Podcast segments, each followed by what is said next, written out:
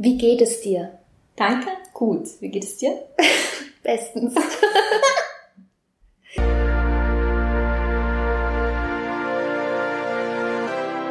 Herzlich willkommen im Idiotenparadies. Bitte lehnen Sie sich zurück, schnallen Sie sich ab und genießen Sie den freien Fall.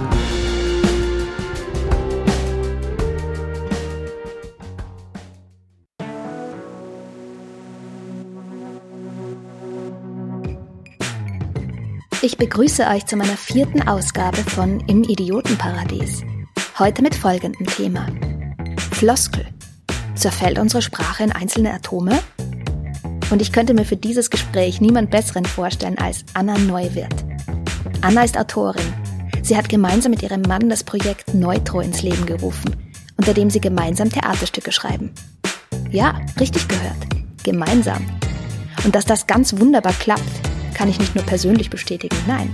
Sie sind auch gerade frisch gebackene Preisträgerinnen des Dramatikerstipendiums, zu dem ich den beiden herzlich gratuliere.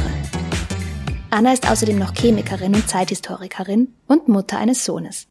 Viel Spaß mit unserem Gespräch.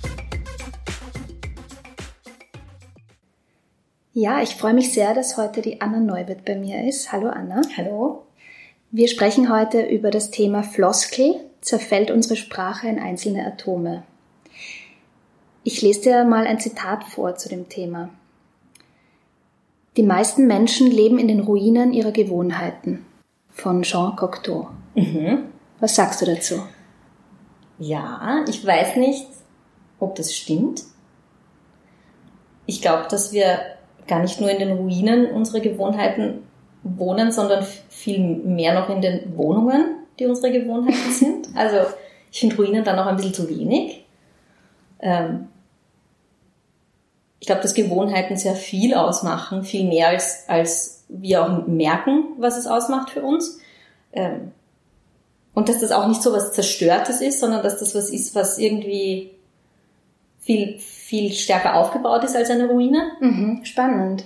Weil eigentlich Stimmt, Ruinen klingt ja so, als wäre es irgendwie schon vorbei.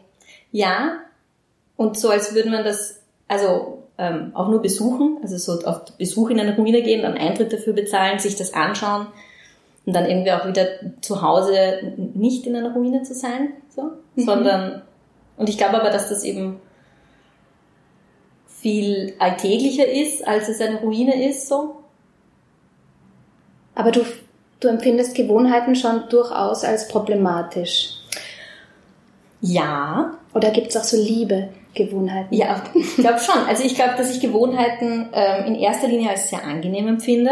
Und dann, wenn ich irgendwie mit der Nase drauf fall, dann merke, dass das auch problematisch sein kann. Aber mhm. das ist immer eine Arbeit, das zu merken, dass mhm. so, so eine Gewohnheit was Problematisches ist.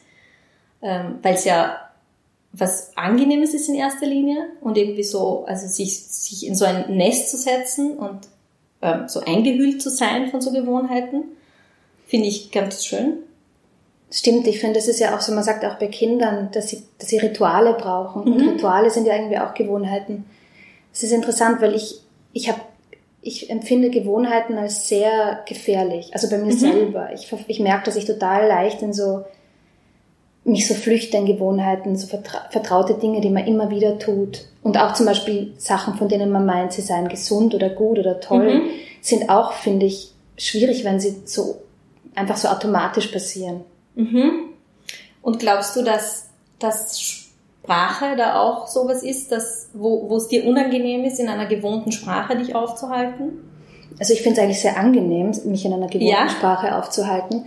Aber ja, total. Also Sprache, also ich glaube, dass gerade in der Sprache die Gewohnheiten eine ganz wichtige Rolle spielen, weil, weil sie einem einfach so ein Sicherheitsgerüst geben und ja, dass man irgendwie so, wie so eine Mauer, mhm. dass man, hinter der man sehr viel verstecken kann einfach und mhm. sich auch zugehörig fühlen kann durch diese Gewohnheiten. Mhm. Ja, das glaube ich auch. Gefällt dir die Jugendsprache? Ähm, ja, welche Jugendsprache? Meine Jugendsprache oder die Jugendsprache die, die Jugend jetzt? Gute Frage. Ich, ich, sagen wir mal die Jugendsprache jetzt. Mhm. beziehungsweise komme ich nachher noch auf das zurück, ob es dann, was da, was da Unterschiede sind. Aber sagen wir mal jetzt die jetzige Jugendsprache. Ja, ich glaube schon, dass sie mir gefällt. Ich glaube, dass ähm, mir, mir Sprache nie, nie gefallen kann, dass, dass ähm, weil es viel zu benutzt ist, um das ähm, dass man da für mich von Gefallen sprechen kann. Also ich glaube, dass das mehr so auch was, was Identitätsstiftendes ist und ich finde es ähm, deshalb, glaube ich, kann ich sagen, es gefällt mir, weil ich ähm, es schön finde, wenn man über Sprache sich selber eine Identität bauen kann. Und ich glaube, dass das immer notwendig ist, dass sich jüngere Generationen über ihre eigene Sprache eine Identität bauen. Aber ist das eine Identität? Ist es nicht eher eine ein starker Konformismus? Mm, ja, beides. Aber ich glaube schon, dass es, ähm, also Sprache grenzt ja immer aus. Und um sich eine Identität zu schaffen, ähm, ist ja Ausgrenzung irgendwie unweigerlich, also sei es jetzt gewollte Ausgrenzung von etwas, was man nicht sein will und auch ungewollte Ausgrenzung, die, die mh, mm, passiert und mit passieren meine ich nicht, dass es passieren muss, aber die durch Sprache wird automatisch ausgegrenzt. Mhm. Ähm, ich glaube, dass das gar nicht anders geht und dass Jugendsprache da auf der einen Seite sehr konform ist in sich und untereinander, aber dass es schon auch sehr ähm, sinnstiftend und individualisierend sein kann in Gruppen von Jugendlichen in unterschiedlichen Räumen. Mhm. Mhm. Und findest, also was, wo, wo siehst du die Unterschiede zu deiner Jugendsprache und der heutigen? Also, ich glaube, dass das, was als Digitalisierung bezeichnet wird, mhm. ähm, da eine große Rolle spielt und dass das in meiner Jugend anders war, weil das Internet da einfach noch ein anderer Raum war, als es jetzt ist mhm. und der Zugang zum Internet auch ein anderer war. Ähm, ich glaube, das ist so der größte Unterschied, den ich, den ich für mich festmachen kann. Glaubst du, dass es da, gibt's für dich Unterschiede?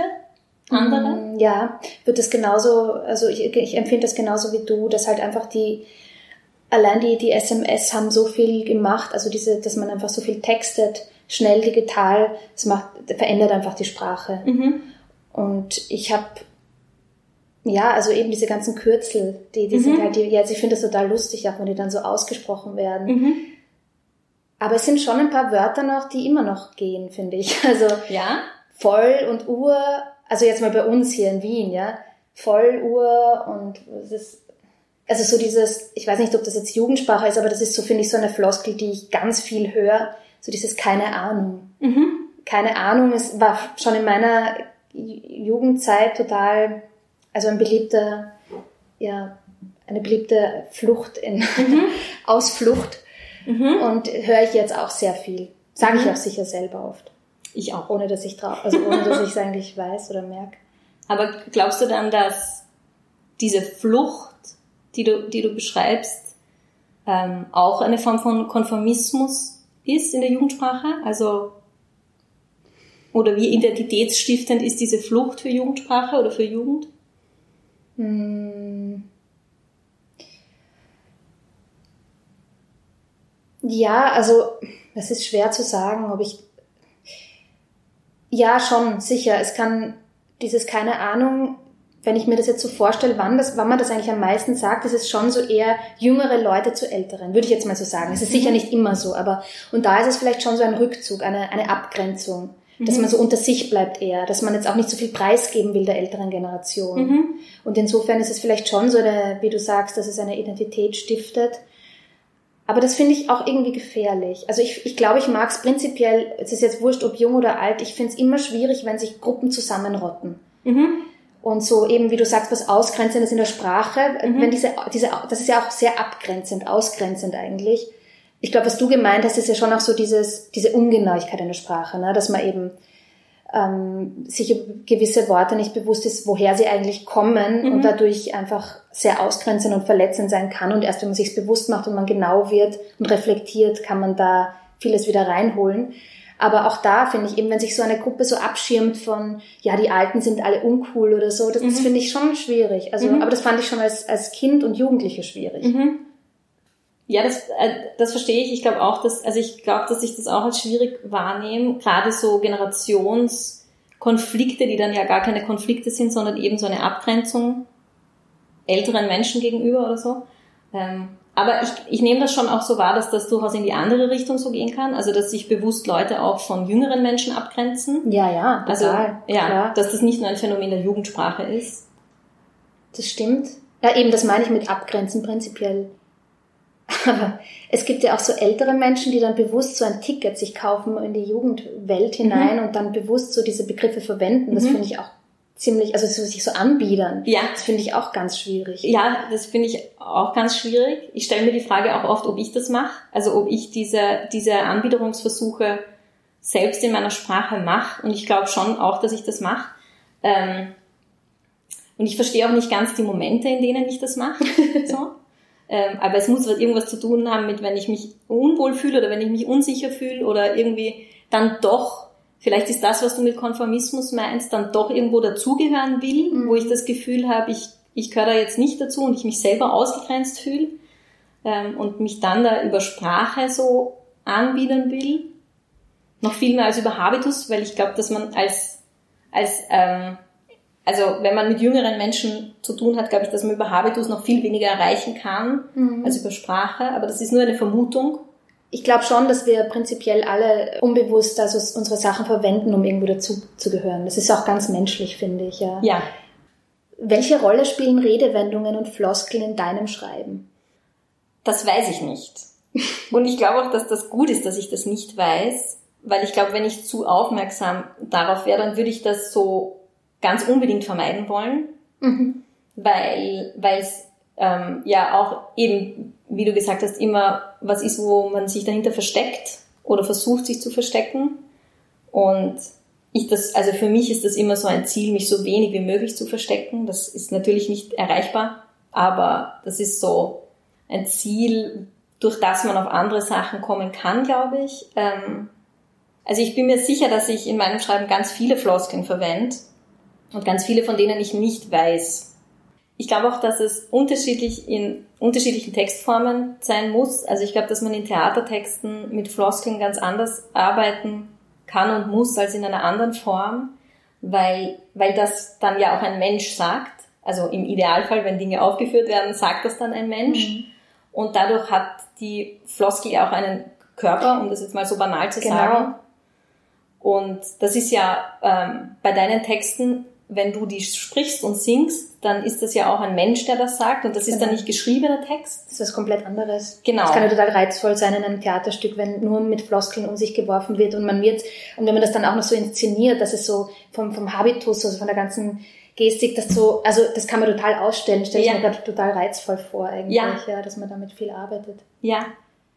Oder auch wenn man ähm, untypische Floskeln Rollen in die Hand gibt, die sie dann, die sie dann verwenden müssen, die aber, die aber nicht zu der, zu der Figur im klassischen Genau, Sinn passen genau. würden. Genau. Du hast ja ähm, die Frage gestellt, ob unsere Sprache in einzelne Atome zerfällt. Mhm. Und mich würde interessieren, ob ob es ein Ziel von dir ist, wenn du Texte schreibst, dass deine Sprache zerfällt in irgendetwas. Ähm, nein, also mein Ziel ist es immer, dass es sich verdichtet, Mhm. dass nur die Essenz übrig bleibt, aber jetzt nicht, also ich, ich möchte mir da jetzt nicht auf die Fahne heften von wegen die totale wichtige Essenz und das ist jetzt das Ultimum und das ist irgendwie so poetisch, weil eben meine, also ich empfinde meine Songtexte einfach als Gebrauchslyrik und das passt halt für die, also ich, sch- ich schreibe auch andere Texte und da habe ich eine, da habe ich einen ganz anderen Zugang. Aber jetzt für meine Songs, mir gefällt es einfach gut. Ich fange ausführlich an und ich schaue, was, was braucht's wirklich. Das, nur das Nötigste, so. Okay. Und das Zerfallen würde ich, also Zerfallen ist für mich ein anderes Bild. Zerfallen ist für mich eher so, es ist was da und dann zerfällt's und ist irgendwo überall ein bisschen was. So. Mhm. Es breitet sich eigentlich so aus. Mhm. Also, und verdichten ist eher so, es wird, es wird eigentlich immer weniger Mhm. zu so einem Kern, bündelt sich zu so einem Kern zusammen. Mhm. Ja. Aber, aber Verdichtung kann dann für dich auch so etwas wie Wiederholung von etwas sein. Also dadurch kann auch Verdichtung Ja. stattfinden. Mhm. Ja, das stimmt. Wiederholung ist auch ein, ein Element, das ich total mag. Und Inkonsequenz und all das. Also das ist so. Ich frage dich das jetzt auch. oder sagen wir so, gar nicht so nur in Bezug auf dich, hast du das Gefühl, dass unsere Sprache in einzelne Atome zerfällt gerade? Nein, ich glaube nicht. Nein? Nein, ich glaube nicht, dass ich das Gefühl habe. Ähm, ich finde die Frage zu dem Zeitpunkt sehr lustig und irgendwie sehr unpassend und passend zugleich, weil ich in den letzten Wochen sehr wenig gesprochen habe. Also mit unterschiedlichen Leuten. Es stimmt nicht, dass ich wenig gesprochen habe, aber nur mit sehr einer begrenzten Anzahl von Leuten. Einfach weil ich nicht rausgegangen bin mhm. und nur mit, den, mit meinem engsten Familien- und Freundeskreis gesprochen habe.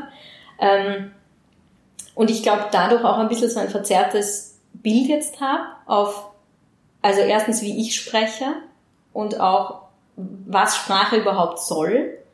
Also ähm, ich glaube, dass Sprache in einem professionalisierten Kontext oder in einem Arbeitskontext ähm, schon viel eher zerfallen kann, weil, weil es da auch immer um sowas, um eine Essenz geht, darum jemandem etwas mitzuteilen und man hat sich vorher meistens schon überlegt, was will ich dem mitteilen. Mhm. Ähm, und ich glaube, dass das, wenn die Zeit irgendwie so zerfließt, wie sie für mich zumindest in den letzten Wochen zerflossen ist, dass, dass diese, die Suche nach dieser Essenz auch irgendwie damit so zerrinnt. Mhm. Ähm, deshalb ist jetzt mein ganz subjektiver Eindruck nein. Mhm. Aber vielleicht hätte ich das vor vier Monaten ganz anders beantwortet. Da muss ich nachhaken. Und zwar, kannst du verstehen, warum sich Leute auf Facebook für längere Texte entschuldigen? Weil das tun sie nämlich. Ja, das kann ich verstehen. Ja, okay. Ähm, warum? Weil weil es unpassend erscheinen kann. Mhm. Also ich, ich selbst schreibe auch hauptsächlich sehr kurze Texte ganz kurz muss ich da einhaken, bitte folgt unbedingt der Anna auf Social Media, weil das ist, finde ich, einfach ein wunderbarer Weg mit, mit, ja, mit Facebook, auch Instagram umzugehen. Das ist so als, so als, als künstlerisches Medium verstanden und du machst das ja wirklich sehr radikal, ähm, sehr kurz. Ja, vielen Dank ja. dafür. Ja, ich mache das sehr kurz. Ich glaube aber, dass ähm, bei mir nicht das Medium mich irgendwie dazu gezwungen hat, sondern ich, ich mache das gerne sehr kurz und in dem Medium ist es irgendwie gut aufgehoben und auch irgendwie so eine angenehme Ausrede dafür, das nur so kurz zu halten, weil es irgendwie so Konsens ist, dass es kurz sein muss. Aber warum ist das so? Warum? Du hast vorher gesagt, dass es könnte unpassend sein, aber war, weil Facebook ist ja immer noch ein, also sagen wir ein textliches Medium, ne? Im Vergleich zu Instagram ist es ja schon, es geht um Text. Hm, ja, ich weiß nicht, ob ich das so sehe. Also okay. ich glaube, dass, dass ähm, Facebook schon sehr von Bildern lebt und dass Bilder auch besser funktionieren. Also mhm. Bild mit Text, glaube ich, funktioniert Stimmt. besser. Und ähm, ich glaube auch, dass Leute, also weiß ich nicht, ob Leute, aber ich kann nur von mir selber ähm, sprechen, dass ich mir oft nicht die Zeit nehme, längere Texte zu lesen auf mhm. Facebook. Mhm. Und ich finde es aber auch nicht schlimm, wenn man längere Texte schreibt. Also ich finde nicht, dass es etwas ist, wofür man sich entschuldigen soll oder muss oder so. Ich verstehe aber, dass man das tut. Mhm, mhm, ähm, aber die, die Frage, wie man sich für seine eigene Sprache entschuldigt, finde ich überhaupt eine sehr, sehr spannende Frage, weil ich glaube, dass man sich für seine eigene Sprache nicht nur in diesem Kontext, sondern auch in vielen anderen entschuldigt. Aber hast du das Gefühl, zum Beispiel bei dem, wie du das machst auf Facebook, hast du eine eigene Facebook-Sprache oder ist das eine Sprache, mit der du auch an Theaterstücke rangehst? Nein, ich glaube schon, dass ich eine eigene Facebook-Sprache habe. Ähm, ich glaube, dass dies ist in alles andere, was ich mache, auch einfließt, einfach weil ich so obsessiv Facebook mache und weil das, weil das so viel Zeit auch von mir aufsaugt. Mhm. Aber nicht in einem negativen Sinn. Also es ist ja meine Entscheidung, das zu machen. Es ist nicht, dass, dass irgendwie ich dazu gezwungen werde. Ähm, aber ich glaube schon, dass ich da eine, dass ich da eine spezielle Sprache dafür habe, die, die aber auch irgendwie so diese Situation generiert. Also wenn man ein, ein digitales Objekt in die Hand nimmt oder ein, eben ein Smartphone in die Hand nimmt oder ein, am Notebook sitzt und da was schreibt, dadurch entstehen, glaube ich, schon andere Sachen und dann noch in diesem sehr formalen, restriktiven Layout von Facebook, das noch einmal die andere Denkprozesse ermöglicht und einschränkt gleichzeitig. Ja. Ich finde es auch so lustig, wenn Facebook dann, wenn man was schreibt, Redewendungen eigentlich erkennt und die dann fett markiert. Also so. Ja, das finde ich auch sehr schön. Ich finde es auch immer sehr schön, wenn man Gratuliere schreibt und ja. man dann die Ballons sieht. Genau, das ist sehr, sehr nett. Anna, was sind Schlagwörter für dich? Das ist eine gute Frage. Also ähm, ich habe, ich denke bei Schlagwörtern vor allem, glaube ich, auch wieder an ähm, etwas Digitales mhm. und an etwas, das ähm, etwas beschreiben soll in einer Essenz. Ähm, ich glaube, dass Schlagwörter etwas, also wenn man katalogisiert zum Beispiel und etwas beschlagworten muss, ich glaube, dass das was sehr Individuelles ist. Und ich glaube, dass ich finde das ein sehr, ein sehr spannendes Feld. Wie beschlagworte ich etwas? Und welche ähm, Nomen verwende ich auch, um, um Inhalte von Büchern zum Beispiel zu beschlagworten? Das beantwortet die Frage, glaube ich, glaube ich, aber noch nicht Doch, so total. Das ist nämlich, du machst damit etwas auf, woran ich bei dem Begriff warum auch immer gar nicht gedacht habe, weil du, das ist es, es ist einfach so, ne? Man, es ist ja auch, wenn du was text oder so, du musst ja quasi rausfinden, was in einem oder mehreren Schlagwörtern beschreibt den Inhalt. Für mich sind nämlich Schlagwörter so große Begriffe, mit denen ich auch zum Beispiel in diesem Podcast viel um mich werfe, wie Gerechtigkeit und Wahrheit und so. Aber ist dann in der, in dieser Essenz, die man sucht, dann die Schwierigkeit? Ist es dann, weil ein Schlagwort nie diese Essenz greifen kann? Also ich frage das, weil weil das für dich so eine negative Konnotation hat. Mhm. Aber die, also Schlagworte können ja auch dienen, um sich über Dinge zu unterhalten. Die können ja dann auch wieder Dinge aufmachen oder einen Kontext schaffen, den man vielleicht nicht gesehen hat vorher. Ja. Also auch wenn man mit hm, historischem Material arbeitet oder so, je nachdem, wann Dinge beschlagwortet sind, erzählt das ja auch was über die Zeit, in der, in der es beschlagwortet worden ist. Und das, glaube ich, finde ich das Interessante an Schlagwörtern, mhm. dass, dass die immer so Kinder ihrer Zeit sind, müssen, sein müssen. Und aber dadurch auch ständig jetzt an, an in Datenbanken oder so wachsen müssen, dass mhm. man die immer wieder neu, dass man so die Beschlagwortung der, der Schlagworte eigentlich machen müsste, um das mhm. in, einen, in einen Kontext setzen zu können und um auch mit historischem Material anders umgehen zu können, glaube ich. Mhm. Für mich kommt es einfach nur darauf an, in was für einem Kontext man damit umgeht. Mhm. Also wenn man mit großen Begriffen einfach nur so um sich schmeißt, weil sie gut klingen oder weil man das halt so tut oder so, finde ich schwierig. Mhm. Und wenn man, wenn sie aber dazu dienen, etwas anzustoßen und was loszutreten, einen Gedankenprozess oder ein Gespräch, dann finde ich es eigentlich total gut und auch mutig, sie zu verwenden. Mhm. Also, also, mehr so im Sinne von ein Schlagwort als Werbung für etwas und um et etwas zu bewirken durch ein Schlagwort. Also ich weiß nicht, wenn ich zum Beispiel in einem Streit äh, so sag, so, ja, da haben wir halt unterschiedliche Wahrheiten und so. Also man sagt sowas sehr, mhm. sehr, sehr schnell und was ist aber wirklich damit gemeint? Was ist Wahrheit mhm. also eigentlich? Nicht, dass man jetzt über alles einen philosophischen Aufsatz schreiben muss, aber ich finde, mhm. man sagt Dinge einfach sehr schnell, große Wörter sehr schnell, mhm. ohne eigentlich vielleicht sich damit schon mal beschäftigt zu haben, was es eigentlich bedeutet. Und pfuh, das ist eine krasse Ansage. Also ich meine, da mhm. leben wir in zwei Wahrheiten, in zwei Welten. Also das ist halt schon, ich sag solche Sachen auch, aber, mhm. aber was bedeutet das eigentlich? Mhm. Also so als Schutzmechanismus irgendwie, so ein Schlagwort als Schutzmechanismus, um, genau. um, aber auch wieder so eine Abgrenzung zu dem, im Streit will man sich ja ganz oft abgrenzen. Genau, es so. ist eine Abgrenzung. Ja, es, es gibt noch eine Frage, aber die haben wir eigentlich schon besprochen. Entwickelt sich eine eigene Sprache durch Social Media und wie gefällt sie dir? Ja. Also du hast auf jeden Fall deine eigene Sprache gefunden auf Social Media und ich glaube, ich nehme mal an, es gibt überhaupt so eine Social Media Sprache, oder? Also würdest, würdest du das sagen, dass es die gibt oder? gibt es eine eigene? Ja, also ich, ja, man kann das natürlich auch mit Ja beantworten. Ähm, ich muss es auch nicht immer so kompliziert machen, aber ich, ich glaube, dass, ähm, also ich glaube, dass es dem Ganzen irgendwie nicht gut tut, wenn man das so kategorisiert, weil man auch dadurch wieder so eine Abgrenzung schafft im Sinne von, die Leute, die Social Media nicht verstehen, können auch diese Sprache nicht verstehen und das glaube ich nicht. Ähm, ich glaube, dass das schon etwas sehr weitgreifendes sein kann, auch so, so das, was wir jetzt halt mal als Social Media Sprache bezeichnen. Vielleicht sollten wir so an Beispielen besser arbeiten, ähm, um, das, um das zu konkretisieren. Also Social Media ist ja in erster Linie Text und nicht Sprache. Und Stimmt, sehr genau unterschieden. Und ich glaube, dass da, ähm, also dass man Dinge ja sowieso in Text anders ähm, erstens formuliert, rezipiert, äh, so den, der ganze Rattenschwanz, der dranhängt, ähm, als gesprochen. Und jetzt ist halt die Frage, ist Social Media Sprache etwas, was eigentlich nur als Text stattfindet? Weil dann kann man, glaube ich, die Frage eher mit Ja oder Nein beantworten, als wenn man es in so einem Gebilde von gesprochener Sprache die Frage stellt. Mhm. Ja, ich glaube, ich weiß, was du meinst. glaube schon. Glaubst du, es gibt eine Social Media Sprache? Ja, ja, voll. Also ich habe, ja. ich habe, ähm, ja, Swipe Up. Ah ja. Okay.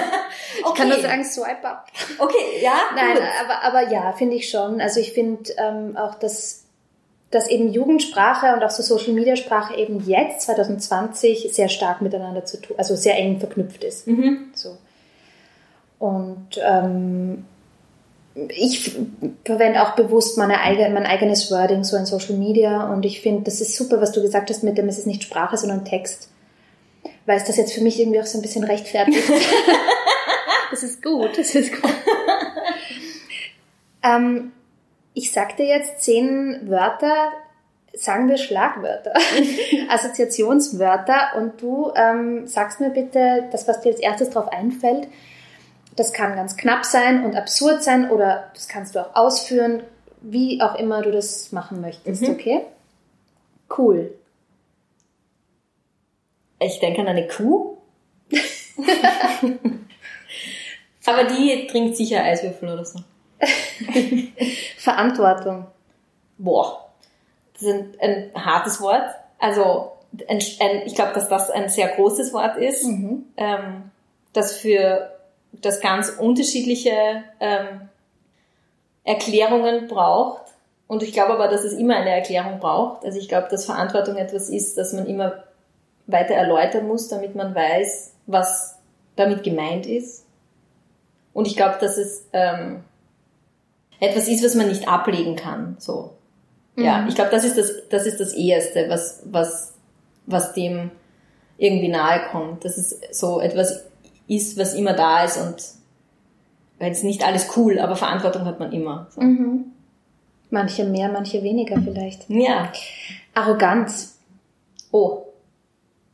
Ja, das ist, das ist schwierig. Arroganz ist ein sehr schwieriges Wort, weil ich das immer ähm, in erster Linie mir die Frage stelle, wie, wie arg bin ich das? Und ähm, ich das bei anderen Leuten aber gar nicht so schwierig finde oft, glaube ich. Das ist keine gute Antwort, mit der bin ich nicht zufrieden. Das heißt, es gibt keine gute und keine schlechte Antwort, finde ich.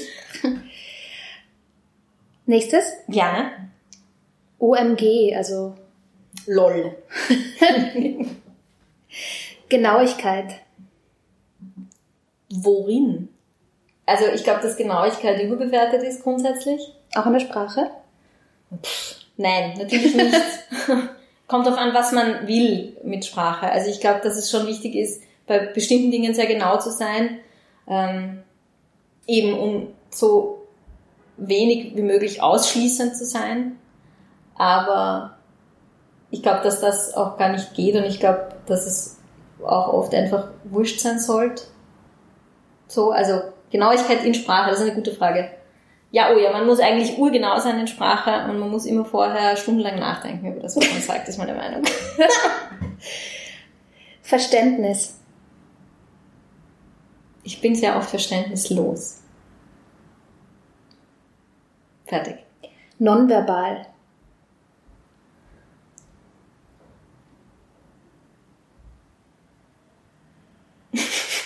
Das ist meine Antwort. Okay.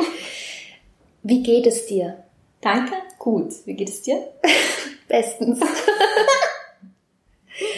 Anglizismen.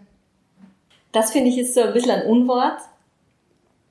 Also, das ist so ein Wort, das so in den 90ern war schon, nämlich so mit Anglizismen meint man immer so, also das hat für mich so eine negative Konnotation. Mhm. Ähm, und ich finde das total schwierig in, als Begriff, weil ich weiß nicht, wo ein Anglizismus Zismus anfängt und wo er, wo, wo er aufhört. So. Aber ich finde sie cool. Mhm. Rilke. Ich denke an eine Blume, aber ich weiß nicht wieso. Wieso denke ich an eine Blume bei Rilke? Ich finde, das ist, also, finde ich jetzt nicht so weit hergeholt. Okay, das beruhigt mich. Das war's auch schon wieder mit den Begriffen. ähm, jetzt käme eine Frage an mich. Du hast mir aber auch schon hast du mir, du hast mir schon mehrere Fragen gestellt eigentlich. Aber hast du noch eine spezielle Frage an mich? Ich glaube schon. Ähm, ich glaube, dass, also wir haben ja jetzt schon irgendwie gesagt, dass, dass es, ähm, dass Floskeln gut sein können, um sich abzugrenzen. Ähm, aber mich würde interessieren, ob Floskeln auch noch für was anderes gut sein können. Ob du glaubst, dass sie nützlich sein können, auch um ein anderes Ziel zu verfolgen. Ja, also ganz spontan würde ich sagen, Höflichkeit mhm. zum Beispiel. Also, also, oder sagen wir auch so eben ein Smalltalk, wenn man sagt, ein Smalltalk ist, sind viele aneinandergereihte Floskeln oder Redewendungen, finde ich, finde ich gut, weil, ähm, weil es ein Schutz ist. Man kann, man findet, es ist eine Eingangstür, vielleicht in ein Gespräch irgendwann, das, ähm, das auch tiefer geht, oder man checkt ab, dass wir das nie tun, aber man kann sich damit so ein bisschen schützen. Also ich finde mhm. Smalltalk gut. Ich bin froh, dass ich es immer mehr lerne. Ich konnte es lange überhaupt nicht und ich habe es auch früher total abgelehnt, aber ich muss sagen, mittlerweile, ich verstehe total den Sinn davon mhm. und lehne es nicht mehr ab. Und ich finde es nützlich ab und zu und so Höflichkeitsfloskeln eben finde ich auch. Also ist ja auch eine gewisse Art von eben auch irgendwie auch Respekt. Mhm. Also es kann auch das Gegenteil von Abgrenzung bewirken, sondern mehr so ein ähm, aufeinander zugehen. Ja, oder eine Abgrenzung, die gut ist. Also Abgrenzung kann ja auch sehr, ist ja auch ein Schutz und ist ja auch so, ich will vielleicht auch nicht jeder sofort was Persönliches von mir wissen. Mhm. So, deswegen, deswegen ist ja auch die Frage, wie geht es dir, finde ich so schwierig, weil ich finde es schön, wenn ich das wirklich gefragt werde und ich frage es auch oft, aber manchmal habe ich das Gefühl, ich werde es gefragt und eigentlich will das Gegenüber ja gar nicht so wirklich jetzt vielleicht alles wissen, was gerade so los ist mhm. bei mir. Ja, ja, also das, das ist ja so ein wiederkehrendes Thema, irgendwie diese Frage, wie geht's dir mhm. und wie sich Leute damit fühlen. Und ich muss sagen, ich, ich bin da relativ neutral damit irgendwie. Also ich, ich stelle die Frage gerne und ich bekomme sie auch gerne gestellt. Mhm. Und manchmal antworte ich dann auch gerne sehr ausführlich und ehrlich drauf und manchmal aber auch nicht und finde das aber dann auch, so wie du gesagt hast, schön, dass dieser Smalltalk dann aber trotzdem irgendwie so ein Miteinander erlaubt. Ja, genau, das, das tut er ja im besten Fall. Es gibt also, ich meine, wenn, wenn du mich jetzt fragst, wie geht es dir, freue ich mich und dann hole ich aus und tue das gerne. Aber weißt, ich habe das Gefühl, es gibt Leute, die mich das fragen und ich habe auch schon erfahren, dass ich das dann, dass ich wirklich drauf eingegangen bin, wie es mir geht mhm. und dass es dann einfach zu viel war. Mhm. Also ich, ich kenne das sowieso, also ich tendiere dazu, auch zu, zu schnell zu persönlich zu werden. Ja. Aber deswegen finde ich, es tut mir das Smalltalk so gut, als Werkzeug einfach. Ja, ich verstehe. Das war jetzt auch eine Floskel. Vielleicht verstehe ich dich eigentlich gar nicht. ich habe das Gefühl, du verstehst. ich fühle mich sehr verstanden. Das ist schön. Hast du Lust auf eine gemeinsame Geschichte? Ja. Ähm, wie gesagt, auch da, es kann mit dem Thema zu tun haben, muss aber nicht. Es hat es eh irgendwie, weil es geht jetzt darum und es ist ja im Unterbewusstsein gespeichert und wie auch immer. Magst du anfangen oder soll ich? Ähm, ich kann gerne anfangen. Ja. In einer verlorenen Stadt warst du, weil du etwas gesucht hast. Ich war dort der einzige Mensch weit und breit und ich fand ein großes Buch. Du hast das Buch aufgemacht und die Seiten waren leer und du hast keinen Stift gehabt. Plötzlich erinnerte ich mich. Du hast mir mal erzählt, dass man, wenn man da ein Stück Küchenrolle drauf hält und dann mit dem Bügeleisen drüber bügelt, vielleicht einen geheimen Code herauslesen kann. Das habe ich erzählt. Das war aber eine Lüge. Ich habe das nur gesagt, weil ich gehen wollte. Aber man kann das schon, aber man braucht was anderes. Nämlich einen Stift. In dieser verlorenen Stadt gab es keinen Stift. Keinen Mensch und keinen Stift. Auch du warst nicht da. Ich fing an bitterlich zu weinen.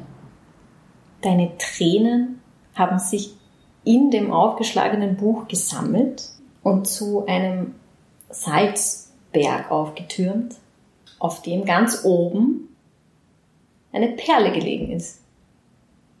Und irgendwas in mir sagte mir, du musst diese Perle holen, weil in dieser Perle ist ein Stift verborgen. Also holte ich eine Leiter, denn es gab noch eine Leiter. Und dann hast du die Perle in deinen Mund genommen und wolltest sie aufbeißen, um an den Stift zu kommen. Und dann hast du sie unabsichtlich verschluckt. Und von überall her hörte ich Gelächter von kleinen grünen Männchen. Diese kleinen grünen Männchen waren projiziert auf Leinwände und sie lachten und lachten und lachten. Aber weil sie traurig waren. Sie haben gelacht, weil sie traurig waren, weil sie traurig darüber waren, dass sie die verlorene Stadt gefunden haben.